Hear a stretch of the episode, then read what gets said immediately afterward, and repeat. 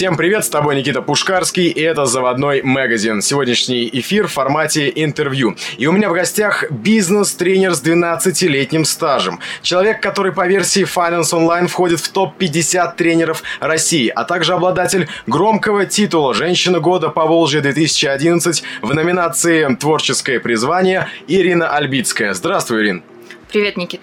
Как твой настрой? Ой, да лучше всех, как же иначе. Отлично. Ну что ж, с в карьер, как говорится. Первый вопрос. Конечно. Скажи, пожалуйста, Ирин, как стать бизнес-тренером? Где этому учат?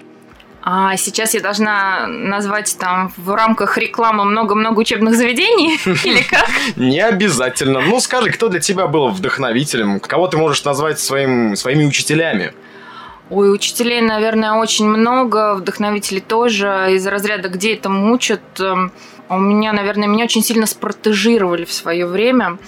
Такая девушка, так скажем. А, шутка такая была, вернее, наверное, тогда-то на тот момент это была не шутка, сейчас уже стала шуткой. А, в Советском Союзе была такая продажная девка империализма. Знаешь про такую? Да. Генетика. Наслышан. Генетика. Собственно, у нас как-то вот сложно, наверное, было не стать преподавателем или бизнес-тренером. У нас что-то как-то все преподают в семье. А, мы с мамой как-то задались вопросом посчитать, э, сколько колен преподают. Сбились, сбились. Все преподают. Это, да, это откуда-то вот прет и не остановишь. Ну, свыше так вам ну, дано, на конечно, роду написано. Конечно, да, по крыше ударила свыше, и теперь приходится соответствовать.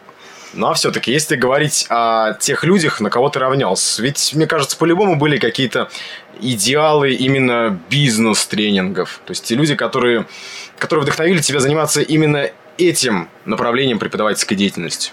Ну, безусловно, были. На самом деле у нас в Саратове была такая чудесная, чудесная тренинговая компания – а, назывался она Центр арт-менеджмент, собственно говоря, первое заведение, в котором я начала преподавать. Там были некие стандарты, причем стандарты, будем говорить, не самые низенькие, да, а точнее, очень даже высокие для того времени. И, наверное, вот как оттуда пошло, так уже остановить было сложно.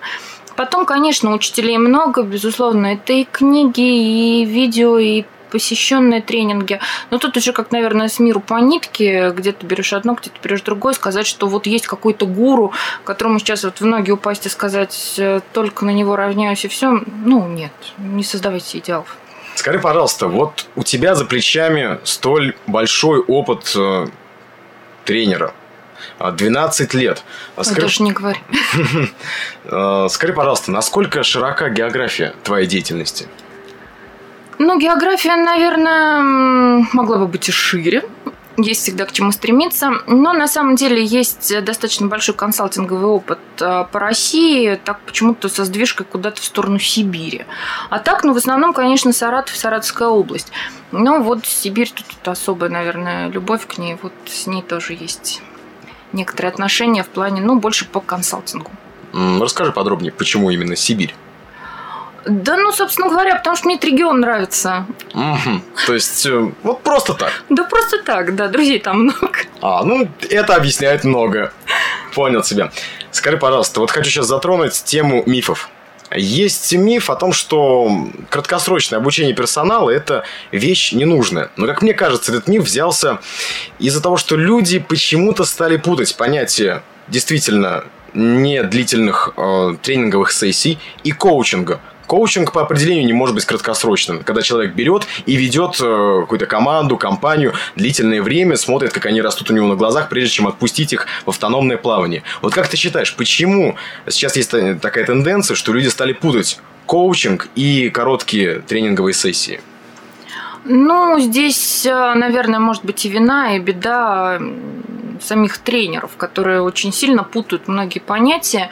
И если в, там, допустим, у одного тренера или тренинговой компании какой-то продукт называется, ну, предположим, там, где-то консалтинг, где-то коучинг, где-то тренинг, методы начинают перемешиваться, вот здесь вот возникает путаница. Наверное, руководителю ничего не остается, как э, тоже как-то начать с этими понятиями уже плохо разбираться. А по поводу того, что долгосрочное не может быть, ну, почему? Долгосрочное тоже может быть. Вопрос, наверное, в том, чему мы будем долго учить и как мы будем долго учить, и есть ли в этом смысл. Краткосрочные тренинги, ну, это такая скорее быстрая такая инъекция, которая, вот говорят, да, у медиков есть эффект на конце иглы. Вкололи и все, и побежали. Долгосрочное, ну, на какое-то более длительное, какое-то стратегическое видение, наверное, да. Можно учить долго, можно коучить долго. Тут уже зависит, наверное, от диагноза компании. Смотри, вот ты обозначил чуть выше три направления деятельности. Консалтинг, коучинг и, собственно, тренинги. Вот можешь ли ты сейчас очень простыми словами объяснить, что каждый из них означает? Вот представь, что я пятиклассник. Я эти слова впервые слышу. Ты можешь мне их объяснить максимально просто, буквально в несколько фраз каждый? Ну, скорее так. Если это тренинг, то ты пятиклассник, Никит, да? Да. А, хорошо, к тебе пришел классный учитель, очень веселый к вашему классу, и вам провели ваш урок в режиме 80% практики, 20% теории, так что вы все это отработали на самом уроке, и вам а, уже дома практически ничего дорабатывать не надо, вы пошли это воплощаете в дело. Это будет тренинг. Вам так. провели тренинг. Вы там и поиграли, и попрыгали, и чего-то выучили. Как выучили, кстати, как правило, сами не поняли. Ну, почему-то в голове это унесли. Ну, стало очень даже здорово. Если это коучинг, это такая более длинная программа, это типа репетитора. Вот приходит он к тебе три раза в неделю, что-то вы с ним отрабатываете лично, что-то он тебе на дом задает. Но все равно разница со школьным учителем очень большая. Консалтинг все-таки поближе к школьному учителю, и заданий там будет э, побольше, и письменных в том числе, и читать придется многовато. А коуч, он так вот придет и сам все прочитал, разжевал и в голову плашет. Угу. Ну, спасибо тебе большое за такое подробное разжевывание. Между прочим, это хорошее подтверждение того, что ты более чем большой профессионал в своей деятельности. Благодарю. Потому что я придерживаюсь мнения, что профессионал очень легко отличить от непрофессионала как раз одним таким простым тестом. Если человек может объяснить в двух словах, чем он занимается, просто и понятно, то такой человек профессионал. И ты это объяснила более чем доступно. Спасибо. Я, кстати, много нового сейчас, кстати, узнал. Потому что деление на... в моей голове было несколько смазанное на этих трех направлений. Окей, ну, бежим отлично. далее. Ирина, скажи, пожалуйста, вот по твоему профессиональному мнению, какие человеческие недостатки следует устранять как в личной жизни, так и в работе? Вот ты можешь назвать топ-3 отрицательных качеств, которые мешают жить полной жизнью, добиваться успеха? А почему три? Топ-3. Хорошо, давай по ману. Топ-5. Хорошо. As you wish. А, не, ну если тебе 5 надо, ну, я и 5 могу назвать, хочешь 20 назову. Я вот тут вот э, буквально несколько вечеров подряд э, ребенку своему, ему 6 лет. Я ему читаю книжку «Волшебник изумрудного города». А помнишь, они там тоже чего-то все хотели, кто-то избавиться, кто-то получить. Одному смелость надо было льву, да, дровосеку сердца не хватало, страшили мозгов, а девочке Еле надо было обязательно, чтобы родные были близко рядом. Да, домой она хотела, собственно говоря. Ну, ты знаешь, вот у них вот такой был топ-4, да? Угу. Того, чего кому-то надо было, а кому-то не надо. Здесь а, нету, наверное, никакого топ-3. Нет вот этой волшебной пилюли. Я сейчас могу их назвать много. Кому-то от страхов надо избавляться, кому-то от лени, кому-то еще от чего-то. А фактически это все тараканы. Это все в голове. Все, что нам надо, оно есть внутри нас. Помнишь, да, девочка Элли уже была в туфлях. Лев всех побеждал, но ему надо было обязательно выпить э, рыбий жир, чтобы понять, что он на самом деле смелый, да. Дровосек и так всех любил, но атласное сердце ему было жизненно необходимо. Страшил выдавал самые умные решения, хотя мозгов у него фактически не было, да, до прихода Гудвина в его жизнь. У нас все это есть внутри нас. А, не надо ничего ампутировать, не надо ничего добавлять. Но если очень сильно хочется сражаться с ветряными мельницами, ой, настроить можно много. И вперед на мины все победишь, потом еще что-нибудь придумаешь и начнешь с этим сражаться. Все, что надо для успеха, в человеке уже есть. Но как ты думаешь, почему тогда очень многим людям, чтобы осознать, как говорилось в рекламном слогане, все, что нужно уже в тебе. Почему нам порой нужно какой-то, назовем его, плацебо, то есть какой-то символ? Пинок, ага. Ну, можно назвать его пинком. Хорошо, почему? Так это из-за того, что мы полны стереотипов, тараканов? Потому что мы очень сильно любим на кого-нибудь перелагать ответственность. Но очень не хочется считать, что все уже есть. Ведь проще считать, что мне не хватает для успеха вот раз, два, три, четыре, пять, шесть, семь, восемь, девять, десять. Вот сейчас я вот эти десять добуду, и у меня будет успех. Ой, блин, девять добыл, десятый никак. Ну вот как только появится десятый, там три, да, ну тогда все будет. И будет бинго. Конечно. На самом деле появится десятое, окажется, что первый был неправильным, надо одиннадцатый. И так всегда. Закол... Заколдованный круг, растут Конечно. амбиции, растут оправдания. Конечно. Конечно. Окей, бежим далее. А скажи, пожалуйста, а в личной жизни ты используешь профессиональные навыки тренера? Это как, на мужчин методами НЛП, что ли, действовать? Может быть. Да упаси Господь. Я, наверное, не навыки тренера использую, я просто мозгами пользуюсь иногда. А все-таки приходилось неосознанно пользоваться какими-то техниками, и уже потом, по прошествии какого-то события, ты вдруг ловил себя на том, что «Ой, а я ведь использовала именно эту технику, mm-hmm. а ведь сама не давала себе в этом отчет». Ты знаешь, э, наверное, любого тренера, большинство техник, они уже уходят настолько э, в неосознанную компетенцию, что мы ими пользуемся автоматически. Ну, наверное, вот если вот так вот задуматься, я очень стараюсь с ребенком пользоваться многими техниками, иногда даже сознательным, там, активным слушанием, еще чем-то, потому что не всегда удается вот именно с маленьким ребенком донести какие-то вещи просто. Да, здесь, наверное, да. В остальном лучше как-то от души, чем от техники. Понял твою позицию, спасибо. Я слышал, что у тебя помимо твоего основного поля деятельности, есть интересный проект экспедиции выходного дня. Но, к сожалению, кроме названия, я про него, ну, пожалуй, что ничего не знаю. Расскажи, что это? Это такой интересный формат отдыха, но не только учиться, да, отдыхать тоже надо там, не только учить. А, он родился так достаточно спонтанно, стихийно. Я вот уже говорила, что Сибирь мне нравится. Да, по Сибири я поездила немало. И как-то стало обидно за наш родной город. Ну, как так? Вот там вот народ выезжает регулярно куда-то, там большими толпами. У них столько всяких вот автомобильных каких-то ивентов. У нас, ну, как-то не очень весело в этом плане. Как-то кучкуются все, ну, непонятно. Сначала ездили сами там в несколько машин, находили какие-то точки интересные с точки зрения с нашей точки зрения, для посещения. Как правило, это либо какие-то заброшенные церкви, либо усадьбы заброшенные, либо это места силы, либо просто какие-то исторические памятники, достаточно интересные. То, куда однозначно экскурсии никто возить не будет. Ну, потому что он либо находится в каком-то таком не сильно хорошем состоянии, да, либо далековато, либо на машине там только проехать можно, а не на автобусе, да. Вот так вот как-то ездили, ездили. Потом народ стал узнавать, что мы ездим. И увязался хвост машины так в 12. Ого. Угу. Ну, в общем, собственно говоря, на третьей уже поездки у нас появились наклейки, ну, как положено у экспедиции, да. Да, кстати, почему экспедиция это? Потому что мы сами там ни разу не были. Мы точно так же, как и люди, едем туда первый раз по навигатору и можем чего-то не найти. А можем найти чего-то вовсе не то, чего искали. Такое тоже бывает.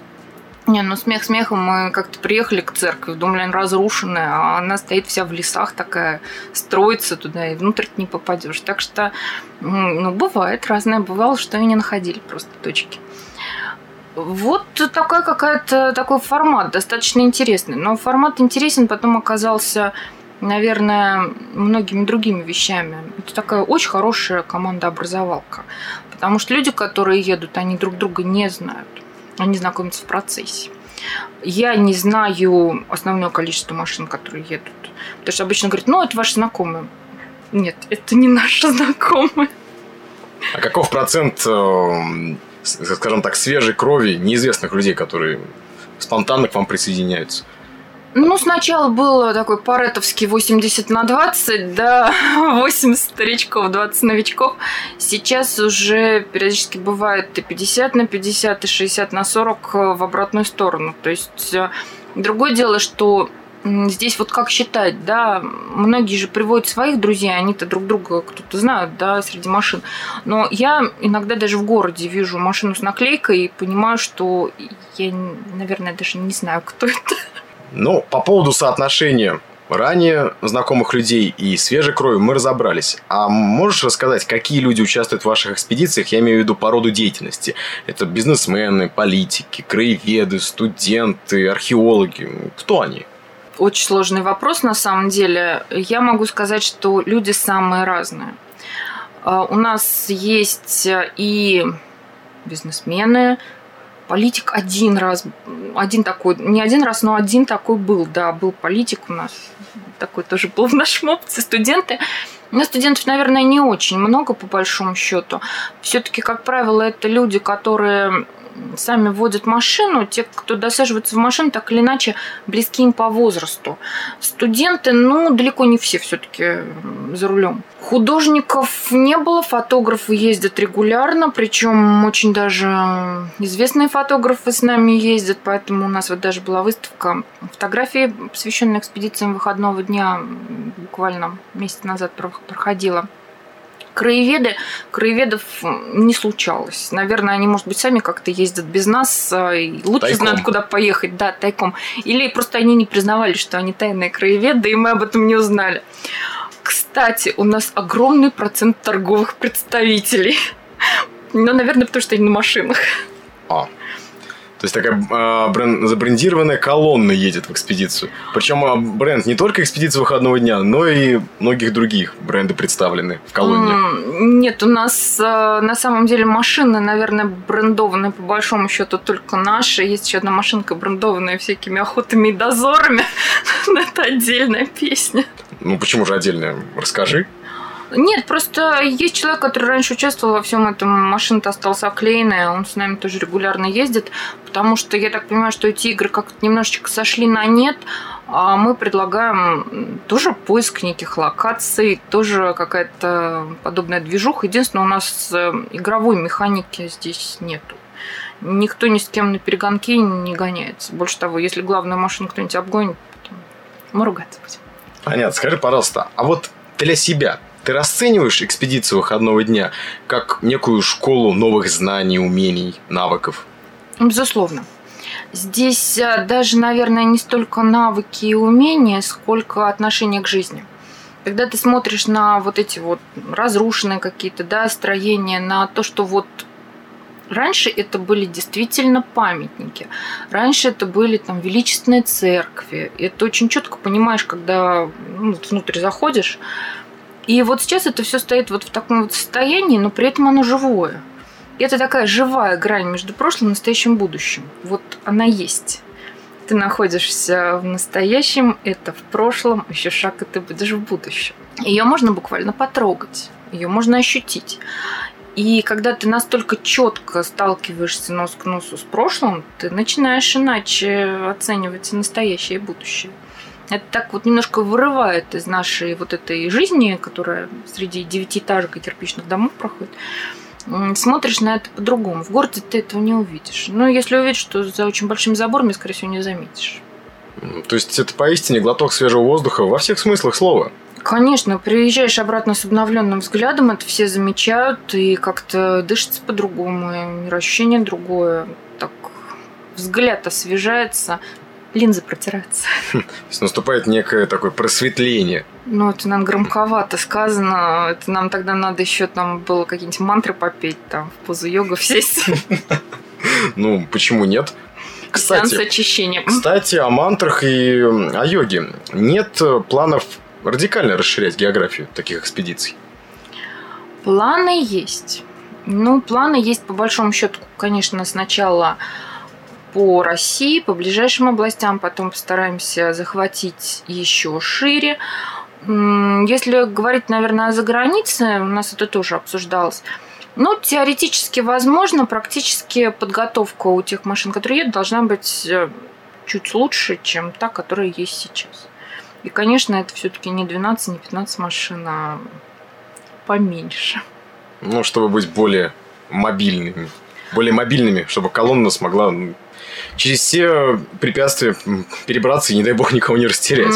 Чтобы быть более стрессоустойчивым. Поясни.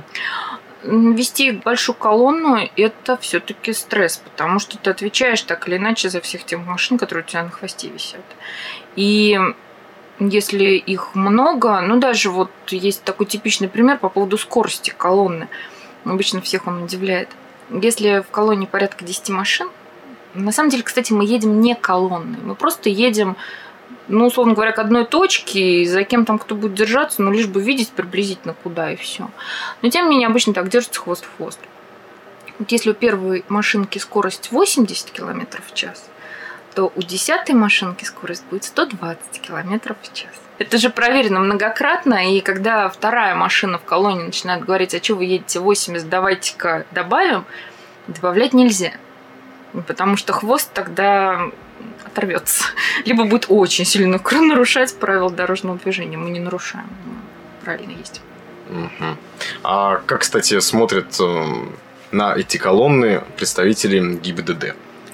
Ну, я еще раз говорю, формально мы едем не в колонии. Мы просто все вот эти 12 машин, они едут к одной точке. Останавливают ради праздного любопытства. Вот инспектор стоит, ему бац, стало интересно. Где едет брендованная машина. Дай-ка я у них спрошу, а что это, кто это, куда это? На самом деле на трассе нет, ни разу не останавливали. Один раз было, что остановили какую-то машинку из серединки, но когда стали все ее ждать, тут же отпустили. Это было в Красноармейске. Вот такое было. Так нет, не останавливают. Мы же по правилам ездим, мы не нарушаем. Мы очень такие законопослушные граждане. Так машины... Я знаю, что у нас одну машинку останавливали в наших наклейках только для того, чтобы спросить, что это такое. И как это было? Кто, кто остановил? Ну, я так понимаю, представь... Сотрудник ГИБДД. Остановил и сказал, что это за наклеечки? Расскажите, пожалуйста. И я так понимаю, в следующий раз он поехал с вами. Сотрудников ГИБДД форме с нами еще ни разу не ездил. Ну, почему же? Я думал, он так заинтересует, что прям сорвется с поста и поедет с вами, забив на все. Особенно учитывая, про... что ехали-то девушка ехала по делам, да, если бы он поехал с ней по ее делам, да. Было бы совсем, конечно, забавно. По поводу экспедиции выходного дня, хотелось бы еще такой вопрос задать. Чтобы поучаствовать в этой экспедиции, экипажи делают какие-то взносы или, или нет?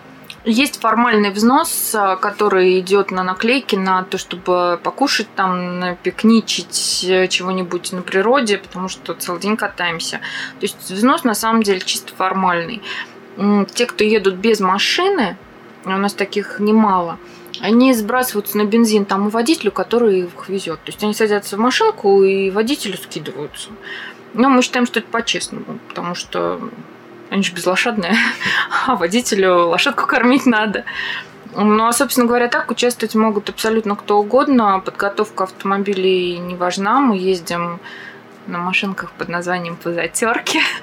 Ну, просто есть много мероприятий, которые только для джипов и предполагают там какие-то сложные трассы. У нас трассы такие, которые можно проехать на любой машине.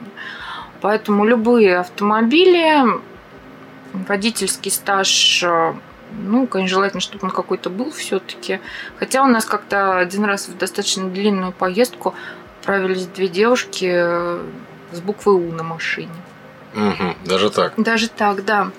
Вот, ничего, выдержали. Я думаю, для них это была такая школа. Вот уж где школа навыков и знаний, да. Вот. Ну, собственно говоря, любые машины, любые люди, пожалуйста. Единственное, чтобы они сами за себя отвечали, за там, свое здоровье, за желание, за настроение. Это уже взрослые люди. Слушай, ну это отлично, то есть это более чем доступный вид досуга. Конечно. Не суть важно, какой у тебя автомобиль, стаж. Пожалуйста, welcome, езжай. Конечно. Слушай, ну это отлично. Еще и возможность познакомиться с новыми людьми. Расширить зону комфорта, что немаловажно. Конечно. Новые знакомства, новые виды, новые знания. Потому что, как ты говорила выше, даже вы, организаторы, которые стоят во главе этой экспедиции, для вас это тоже все впервые. Для Куда нас вы это едете, все впервые, да. да. Единственное, у нас сейчас вот со следующего года стартует еще такой проект маршруты выходного дня. Разница с экспедициями, понятно, да? Маршрут это уже что-то такое точное. То есть те точки, на которые мы ездили вот в течение полутора лет, мы их скомпоновали в простенькие маршруты, то есть там, ну, по две, по три точки. Они будут почаще, чем экспедиции проходить. Там уже будет, ну, так, ближе к такой экскурсии. Ближе, но все-таки не экскурсии. Тоже на машинах, тоже формат тот же самый, но только исключены возможности не попадания в это место, долгих плутаний по полям, ну и каких-то там оригинальных моментов, которые у нас бывают в экспедициях из разряда, а можно ли из этой точки в эту точку попасть напрямую. Вот как-то так. И проверяют эмпирическим путем. Конечно. А как же? Иначе никак. Иначе неинтересно. Ну, в общем, маршруты выходного дня, они вообще без экстрима. Они так вот спокойно. Там, с детьми можно ехать. Хотя у нас и так с детьми ездят. Понял тебя. Слушай, Ирина, сейчас вот я хотел бы задать вопрос о, совершенно из другой оперы, скажем так. Мне хотелось бы узнать твое отношение к сетевому маркетингу, MLM. А, и тут вопросов, наверное, даже будет несколько. А, первый вопрос, как вот ты в принципе относишься к сетевому маркетингу? А можно сказать, никак, я к нему не отношусь. Я не в том контексте. Ты воспринимаешь ли ты это как отдельный абсолютно способ ведения бизнеса, построения компании, либо ты это воспринимаешь только лишь в контексте как еще один инструмент классического маркетинга? Никит, на самом деле, конечно, поняла вопрос. А, это ж я так шучу. Сетевой маркетинг – это отличная система, великолепная. Это пирамида. Пирамида, но она же устойчивая. Это один из самых устойчивых типов ведения бизнеса. То, что у нас э, к сетевому маркетингу прилипло столько всяких нехороших наименований и прочих э, шаблонов, но это скорее связано с отдельно взятыми компаниями, а не с самой системой сетевого маркетинга. Потому что сетевой маркетинг как система – это действительно очень удачное направление. Это устойчивость, это возможность э, замены людей без того, чтобы пострадала эта самая система. Потому что во многих других системах ты выдернул одного человечка, и все, и, и все полетело. И голова отвалилась, и ноги остались где-то в прошлом, да. Здесь выдернул одного, на его место встал другой. Шикарно. Шарниры, гаечки, винтики, все, все роли поделены. И если грамотно проводится именно политика сетевухи, ну, я считаю, что браво и респект тому руководителю, который смог это построить на должном уровне. Скажи, а среди твоих клиентов были MLM-компании? Были. Угу. Сразу тогда вопрос. Они обращались уже в самый разгар построения своего сетевого бизнеса, либо просили помочь со стартапом? А, я вела тренинги, именно тренинги, не консалтинг, не коучинг. Это были тренинги в даже не одной сетевой компании. А, это был отнюдь не стартап, это было уже вполне грамотное функционирование компании. Кстати говоря, заметь, в сетевых компаниях у них тренинги-то регулярные. Другое дело, что они редко берут привлеченных тренеров, у них обычно тренеры свои. Но здесь как-то вот так получилось, что им захотелось привлечь тренеров. Хотя у них регулярно, там чуть ли не раз в неделю москвичи приезжали с тренингами, но им хотелось как-то вот разнообразить меню. Говорят, что пошло очень сильно на пользу. И вполне резонный вопрос, к слову, о сетевом маркетинге. Сама ты участвуешь? Какой-нибудь пирамиде или MLM? Наверное, смысла нету. Если мы построим из, э, допустим, того направления, которое у меня есть, это направление называется фейринг, в него, собственно, относятся и многие тренинговые программы, экспедиции выходного дня. А если мы из него построим э, пирамиду, это будет чудесно и замечательно. Пирамиду в хорошем смысле этого слова. Раскрой суть понятия фейринг. Если, наверное, углубляться в историю того, как это слово придумалось и возникло, мы сейчас э, никуда не уйдем, потому что будет не сильно интересно. Но вообще-то, кстати говоря, если брать даже слово фейринг, э, этимологию слов, то изначально это от слова фатум, от слова судьба, то есть это взгляд на сценарий своей жизни, на то, как ты можешь поменять свою жизнь в лучшую сторону.